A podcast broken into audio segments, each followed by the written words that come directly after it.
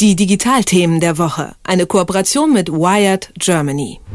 Und wir begrüßen den Chefredakteur Nikolaus Röttger. Guten Morgen. Panama Leaks ist natürlich auch ein Digitalthema. Es geht ja schließlich um ein Datenleck, das die Süddeutsche Zeitung und weltweite Partnermedien ähm, am Sonntagabend veröffentlicht haben. Die Medien haben über ein Jahr recherchiert und äh, 2,6 Terabyte an Daten ausgewertet. Wie hat das Ganze funktioniert? Ja, guten Morgen nochmal habe sie tatsächlich gerade nicht gehört, aber jetzt höre ich sie ja super, äh, dass es klappt. Ja, was ich total erstaunlich finde an äh, den Panama Leaks ist tatsächlich, dass es äh, gelungen ist, die Arbeit so lange geheim zu halten und dass nicht vorher was geleakt wurde, wenn die ein Jahr lang zusammengearbeitet haben über Kontinente hinweg und äh, mit mehreren Partnermedien zusammen. Ähm, die Kollegen von der Süddeutschen haben eine Quelle gefunden, die ihnen diese Datensätze zur Verfügung gestellt hat und mit der haben sie tatsächlich auch ähm, verschlüsselt äh, kommuniziert und auch verschlüsselt äh, die Daten ausgetauscht und haben auch einen verschlüsselten Chat aufgesetzt, um international zu kooperieren.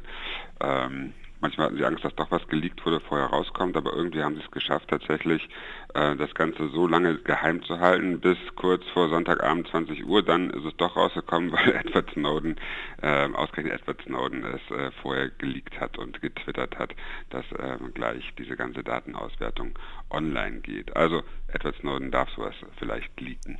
Und es muss ja im Hintergrund auch schon Vorbereitungen gegeben haben für Anne Will, die ja dann am Sonntagabend, Sonntagabend das auch schon thematisiert hat. Ne? Ja, das ist unglaublich. Es ist nicht nur bei Anne Will thematisiert worden, sondern es kommt jetzt auch gleich das Buch dazu raus. Also das Ganze ist ein riesiger Medienkuh, eine riesige PR-Geschichte. Erstmal hat man gedacht, wow, so viele Datensätze. Dann hat man wahrscheinlich gedacht oder denkt immer noch, noch ach, bei Putin ähm, der ja selber gar nicht auftaucht in den Dokumenten, aber sein Netzwerk irgendwie, das hat man ja fast äh, wirklich erwartet, aber die eigentliche Geschichte ist im Augenblick tatsächlich ähm, die Geschichte der Leaks und die Vorbereitung des Ganzen. Ähm, Anne Will war vorbereitet, gestern Abend lief auch eine große Sendung. Äh, das Buch kommt demnächst raus bei Kiwi. Das heißt, auf dieser Metaebene ist es doch sehr interessant. Und es zeigt, Johnny Häusler, unser Kolumnist, hat auf wired.de geschrieben, dass es ähm, auf der einen Seite zwar deutlich schwieriger geworden ist, im Jahr 2016 etwas geheim zu halten, aber dass es eben doch geht, Dinge geheim zu halten. Und ähm, da spielen natürlich die ganzen Verschlüsselungssachen, die es gibt, dann doch mit rein.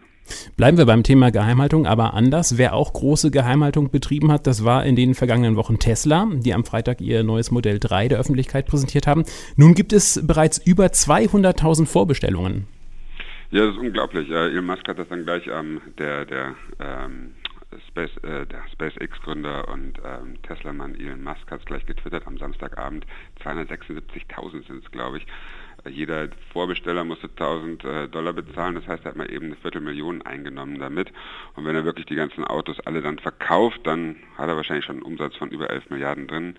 Ähm, das ist schon Wahnsinn. Jetzt muss man mal gucken, wie er mit der Produktion dieser Autos überhaupt hinterherkommt. Äh, Tesla ist ja äh, ein bisschen würde ich sagen, wie das neue Apple, so wie sich früher alle aufs iPhone gefreut haben oder gespannt waren, gucken jetzt alle, was macht Tesla als Neues. Äh, bei den Apple-Kinos denkt man, ah, das iPhone, ja, jetzt ist es wieder ein bisschen kleiner geworden und da ist so ein bisschen die Luft raus manchmal und jetzt bei Tesla ist sie drin und ähm, das, das Problem, das er wahrscheinlich haben wird, ist, ähm, also Elon Musk haben wird, ist, wie kommt er hinterher, um die ganzen Autos zu bauen. Man muss sich das mal angucken. Im vergangenen Jahr hat er, glaube ich, knapp 50.000 oder 50.580 Autos gebaut und verkauft. Und zum Vergleich, GM hat 9,96 Millionen, VW hat 9,93 Millionen Fahrzeuge hergestellt.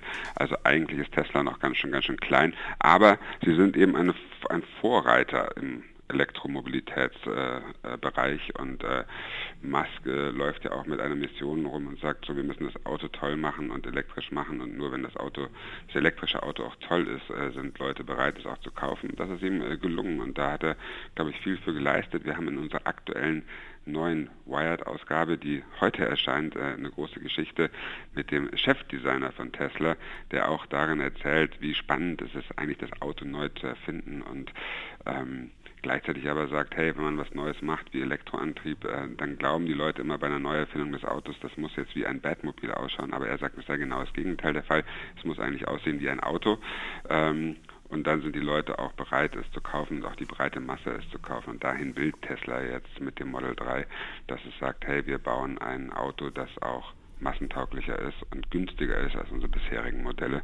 Und ähm, mal schauen, wie sie hinterherkommen mit der Produktion. Zum Abschluss, Herr Röttger, das ist ja schon ein Standard in unseren Gesprächen geworden. Was ist denn Ihre Lieblingstech-Geschichte der Woche?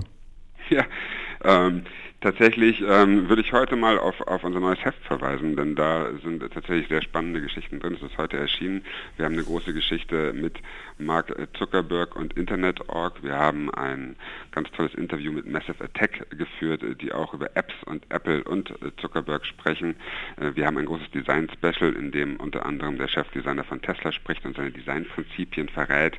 Wir waren im Januar in den Designstudios äh, von Tesla schon und äh, durften da schon ein Foto machen von dem äh, Model 3 allerdings noch unter Decken verhüllt, das wir letzte Woche ins Netz gestellt haben und das äh, gleich eifrig geteilt wurde. Wir haben uns unterhalten mit den äh, Erfindern von Google, die an einer Gestensteuerung arbeiten. Das heißt, man dreht an einem Knopf und dabei ist da gar kein Knopf und äh, überlegen, was kommt eigentlich nach dem Touchscreen, wie kontrollieren wir unsere Geräte dann. Wir haben mit Yves BH gesprochen, einem Designer, der ähm, sich äh, mit dem, der das Jawbone miterfunden hat und äh, widmen uns einem großen Special äh, der Zukunft des Geldes. Also diese Woche Lieblingstech-Geschichte in der neuen Ausgabe der Wired. Das sagt der Chefredakteur Nikolaus Röttger. Vielen Dank für das Gespräch und einen schönen Tag Ihnen, ja? Ich danke Ihnen auch. Bis dann. Die Digitalthemen der Woche. Eine Kooperation mit Wired Germany.